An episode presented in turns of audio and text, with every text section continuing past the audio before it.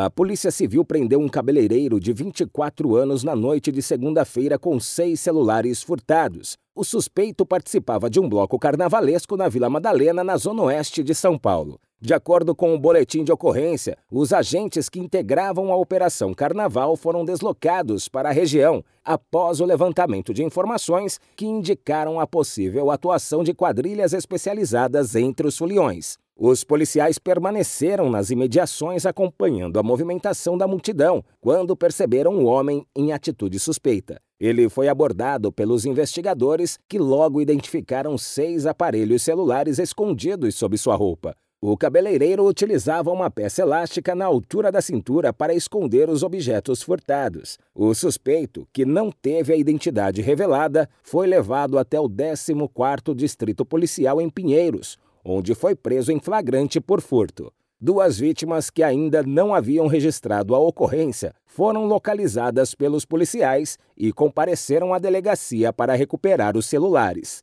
Agência Rádio Web. De São Paulo, Décio Caramigo.